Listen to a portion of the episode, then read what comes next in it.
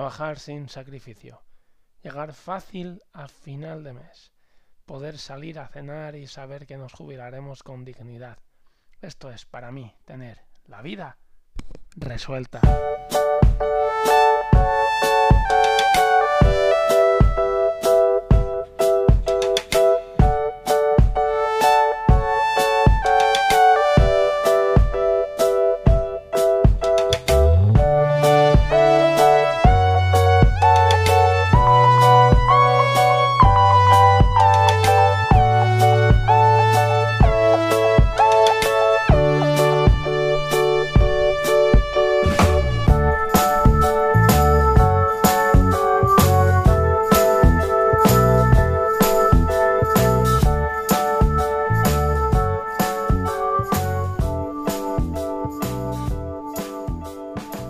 Tal? Muy buenos días, bienvenidos a este capítulo ya número 39 de la vida resuelta. Bienvenidos un día más a una manera de gestionar nuestras finanzas personales para que al final pues no seamos esclavos del dinero, sino que pues nos permita llevar una vida digna, una vida bastante tranquila y sobre todo que no nos veamos obligados a hacer un trabajo de esos que no nos gustan y a tener que soportar un jefe que nos da la matraca cada mañana en un trabajo que francamente no está nada vinculado a nuestra vocación y a nuestra manera de hacer las cosas, incluso que muchas veces no entramos ni en eh, el propósito que ofrece la empresa, pero claro, nos pagan y necesito el dinero y no tengo nada ahorrado, ni un colchón de tranquilidad, ni...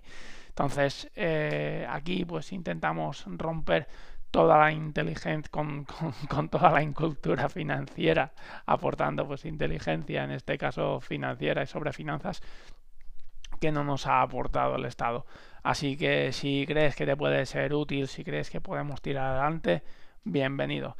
Bienvenido un día más. Eh, mi nombre es Pere, Pere Canet, y cualquier cosa, eh, francamente, me podéis contactar en mi web perecanet.com barra contacto y allí me preguntáis lo que queráis, me mandáis dudas, sugerencias, quejas, eh, teorías vuestras que tengáis sobre la gestión económica, sobre la gestión del dinero, porque estoy encantadísimo de recibirlas y además, si puedo, las voy a contestar en directo en el podcast. Bien, eh, dicho esto, eh, arrancamos. Estamos en el capítulo número 39, no sé si he dicho 38 al inicio, 39. en este caso, seguimos avanzando en el ciclo de tomar el control. Ya sabemos que en la vida resuelta, pues hablamos de control, hablamos de objetivos, hablamos de planificación y hablamos de, inversión, también de mentalidad. En este caso toca control, estamos en 10 capítulos hablando de cómo tomar el control de nuestras finanzas, ya sabemos que la verdad, el conocimiento es la base de todo, o sea, sin verdad mm, es muy difícil avanzar, el, ya lo comentábamos ayer de, bueno, sí, yo no me interesa saber mi dinero, al final a largo plazo es un problema porque te viene la, la castaña. Entonces ahora se, toma, se trata de tomar el control pasa aquellas personas completamente pues eh, que no saben qué eh, gastan al año, en qué partidas lo gastan, eh, dónde están sus principales agujeros. es que yo cobro este dinero pero es que no sé qué hago y a final de mes como que me ha desaparecido todo, o ni siquiera eso, que, que, ya casi casi en muchos casos es mucho, sino entrar en el banco un día después de tres meses y decir, pero si me quedan tres euros, o ya directamente recibir un aviso en negativo, entonces ¿dónde se ha ido mi dinero? Y no tengo francamente ni idea, y no solo dónde no se ha ido, sino exactamente cómo se ha repartido esa fuga de dinero. Bueno, pues eh, yo creo que si hay un punto de partida, aparte de la mentalidad, aparte de entender que el problema del dinero no se resuelve muchas veces con dinero, sino con inteligencia eh, financiera, pues en este caso estamos en lo mismo. Eh, hay que tomar control. Bien, en el ciclo de control tenemos 10 capítulos, pero bueno, hoy encaramos el cuarto de estos capítulos en el primero hablamos de que para tomar el control lo primero que teníamos que hacer era una revisión de todo lo que nos habíamos gastado el año anterior, porque a partir de ahí que descubríamos auténticas maravillas. O estoy pagando este seguro de en caso de que se me estropee la uña del pie izquierdo y pago 100 euros de prima al año, vaya por Dios. O si tengo aquí asegurado un móvil que yo ya no tenía. O, eh, yo qué sé, estoy dado de alta en una revista que ni me leo. En fin, infinitas cosas que eh, revisar el año eh, nos ayuda una barbaridad a darnos cuenta de, de auténticas, a revisar el año nuestros gastos, de, de, auténticas, de auténticos despilfarros de dinero que francamente eh, no nos aportan nada. O sea, ya sabemos que el gasto inútil no es aquel que se va a ocio, se va a algún capricho. El gasto inútil es aquel que no nos aporta absolutamente nada.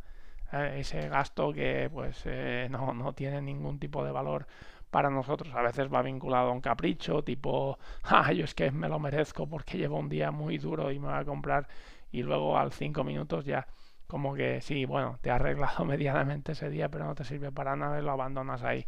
Bueno, eso es gasto inútil. Entonces, revisar nos permite para eliminar completamente ese, ese gasto. Bien, en segundo lugar, hacíamos un balance personal, tomábamos conciencia de cuál era nuestra situación, es decir, lo que teníamos y lo que por otra parte debíamos. Pero sobre todo eh, lo importante en, en, este caso era el punto 3, que era la aplicación que se hacía sobre el balance, es decir, a dónde va mi dinero, ese balance, cómo se relaciona entre él.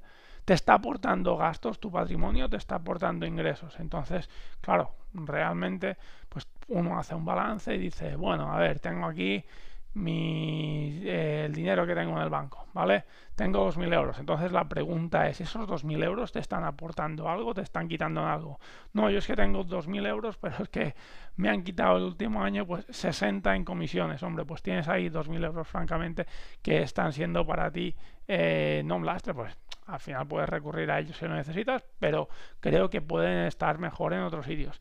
No, yo es que tengo el coche en el balance, en la parte de cosas que tengo.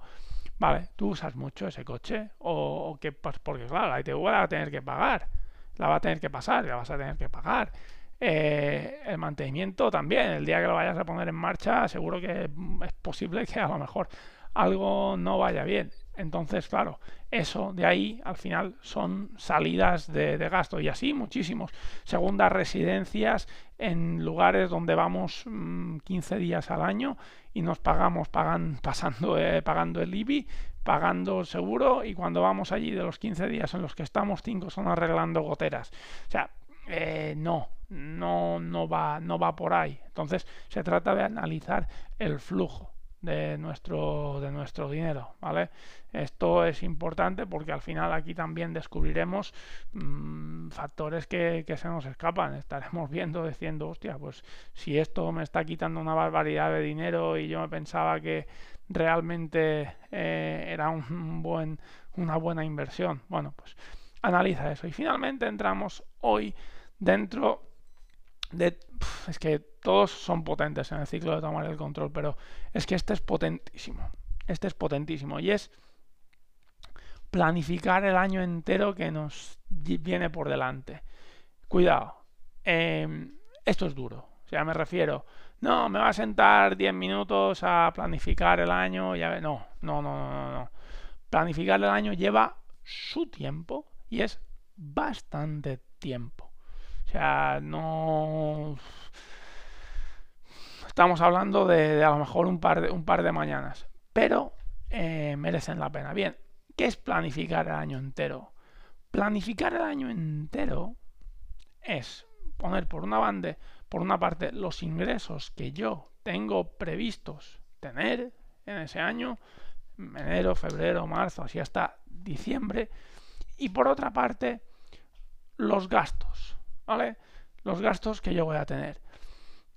Allí, eh, si nosotros hacemos esta actividad, nos daremos cuenta de varias cosas, ¿vale?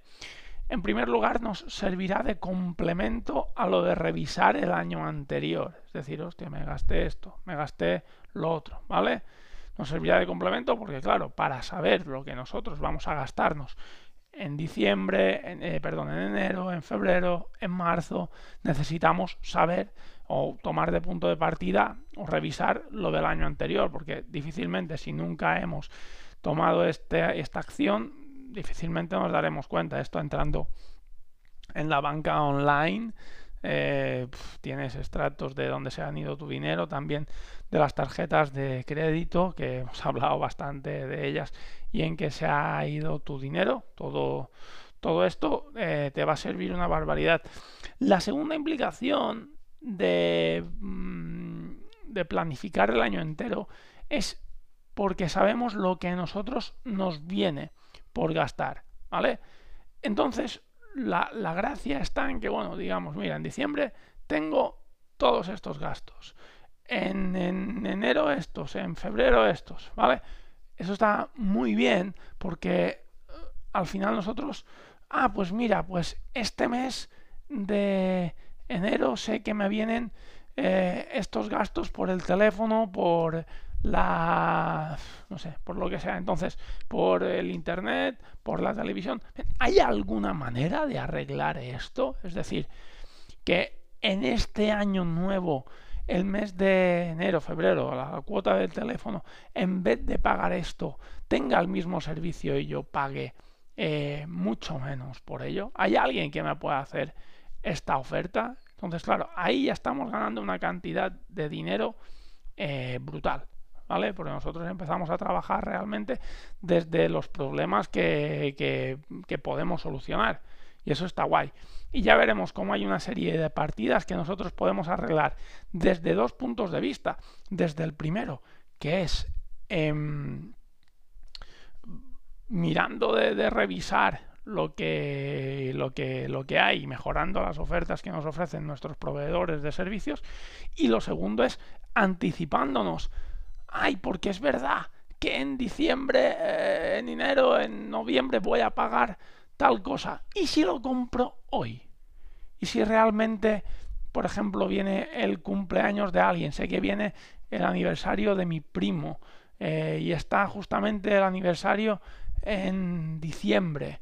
Pero claro, yo sé que eh, dos meses antes aquí hacen tal oferta. Por tanto, en vez de irme a comprarlo el día anterior, voy y aprovecho esa oferta, entonces le compro lo mismo pero a mitad de precio, le hago el mismo detalle pero a la mitad de precio en que lo hacía. Esto es eh, una, vamos, un, control, una planificación excelente. Y finalmente, si tú haces esto, verás una visión de lo que te vas a gastar cada mes. O sea, cuando tengas el ejercicio completo, de, por ejemplo, enero, tú tengas tus ingresos, tienes tus gastos y dices, bueno, pues de momento me sale en que eh, me puedo gastar, o me, voy a gastar, perdón, 1.500 euros el mes de diciembre. El, mes de enero, perdón. Bueno, pues, eh, ¿qué hacemos con esto? Claro, saber que lo que yo tengo previsto gastarme ya me pone en contexto sobre lo que va a venir de cara al futuro. Y eso, pues al final también me ayuda muchísimo, porque sé que en enero ya parto con 1.500 euros, así ya directamente de gasto, entre alimentación, entre tal. Entonces, ¿qué pienso a partir de ahí? Pues cuidado con lo que vayas a hacer ese mes, porque 1.500 euros casi, casi que te los vas a tener que gastar seguro. Entonces, cuando día uno te inviten a, a, una cena, no, vamos a cenar en este restaurante tal igual, tú ya sabrás y dirás, cuidado, que este mes de enero me vienen a lo largo del mes 1.500 euros, yo cobro tanto, tengo este ahorro que ya eh, he ahorrado, esto que tengo previsto ahorrar, porque ahorramos antes de que, antes de que empiece el mes, esto está en, en los capítulos del ciclo de, ahorro, que eh, me parece que el capítulo se llama El mejor secreto para, para ahorrar, que es ahorrar justo después de que nos paguen o después de haber cobrado, porque si no, eh, si esperamos al final nos lo gastamos. Entonces, saber lo que a mí me tocará gastarme ese mes casi casi de manera inevitable, eh, me da pie a saberlo ya día 1 del mes, o día 2, o día 3. Entonces ahí ya puedes empezar como a rechazar ofertas suculentas de gasto porque dices, cuidado, porque hasta día 31 voy a tener que estar pagando todo esto. Y tener planificado cada uno de los meses nos da una visión global de cómo va a ser el año espectacular. Bien, ¿cómo podemos hacer esta planificación? Bueno, en primer lugar, lo que he comentado antes. Eh, recupera todo lo que puedas y hablas con quien y habla con quien puedas. Recuperas desde la banca online. Allí desde la banca online, cuentas corrientes, vas haciendo scroll, o sea, te deslizas por la pantalla hasta el final de todo y empiezas a ver qué te gastaste cada uno de esos meses. Y eso lo vas introduciendo en una hoja de Excel o en una hoja de cálculo de las de, de las de Google. ¿Vale? Entonces, bueno, intentas agrupar por, por categorías. Eh, tenemos, tenemos un. Voy a, voy a hablar sobre las categorías de, de gasto, pero bueno, cada uno puede establecer las, las suyas para ver un poco cómo, cómo se va.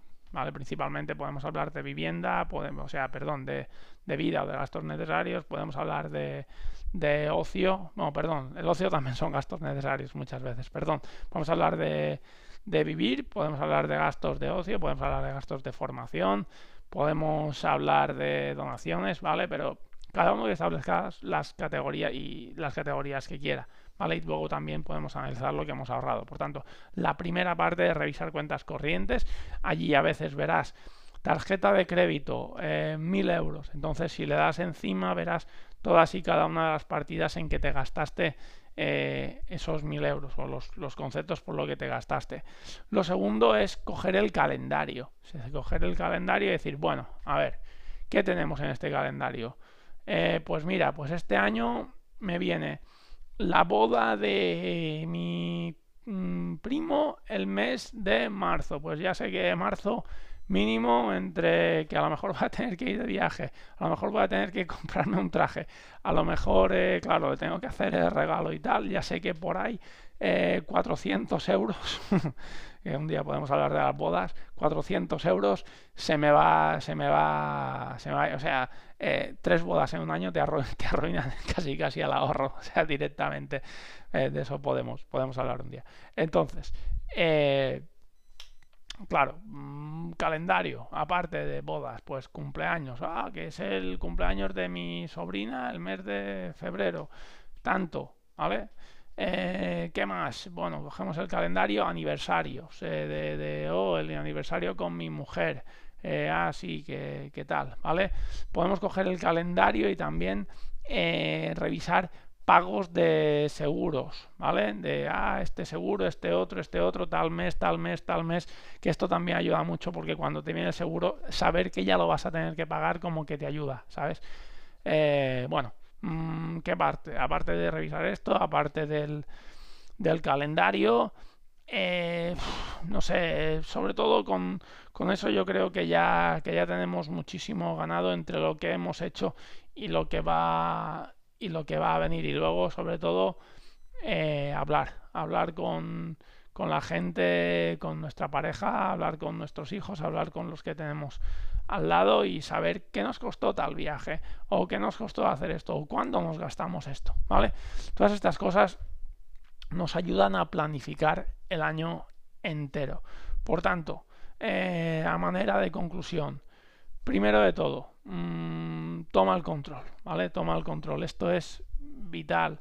Segundo de todo, el control, aparte de darnos verdad, en este caso, y en este capítulo 4 de tomar el control, lo que hay que hacer es planificar el año entero. Esto nos va a dar mucha visión de control de gasto, de tener una planificación por delante muy fuerte y a lo mejor ya a día 1, a día 2 de mes, saber que nos podemos gastar ese mes porque vamos a tener que hacer una serie de gastos. ¿Cómo lo vamos a hacer esto? Bueno, pues revisamos todo lo que hicimos el año anterior, esto a través de la banca online y en segundo lugar cogemos el calendario de todo el año y miramos todos los eventos, todas las fechas, todo lo que nos puede venir ese año por delante y que nos puede asociar un gasto, ¿vale? Con eso lo rellenamos en una hoja de cálculo y la verdad que a partir de ahí, cuando empiece el año y veas enero, Vale, ya sé que vienen 1.500 euros, que viene este seguro. Bueno, a lo mejor puedo negociar todo esto. A lo mejor cuando venga el aniversario de mi primo puede ir dos meses a comprar y todo esto nos ayudará a llevar un mejor control del gasto, a saber que nos podemos eh, gastar cada mes y sobre todo pues a ir reacondicionando esos pequeños gastos y a mejorar nuestras ofertas que al final repercutirán en el ahorro. Nada más por mi parte. Eh, si necesitas eh, ayuda en cualquier aspecto, dispones de mi, de mi contacto en perecanet.com barra contacto, dudas, sugerencias, lo que sea sobre este capítulo, sobre cualquiera de los anteriores, estaré encantado de atenderte y de poderte ayudar. Y también gracias por las valoraciones en iTunes, en Spotify, en iBots y también por seguirme en Instagram. Eh, y en redes sociales también estoy en Facebook, aunque no lo tengo tan activo. Pero si me seguís, eh, yo allí siempre voy colgando cosas, voy metiendo eh, material que yo creo que puede ser de utilidad y de valor para todas aquellas personas que quieran tomar el control de sus finanzas y no vivir una vida ahogada.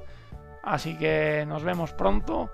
un abrazo muy fuerte y hasta mañana. Recordad, como siempre, no sois responsables de la cara que tenéis, pero sí de la cara que ponéis. Adiós.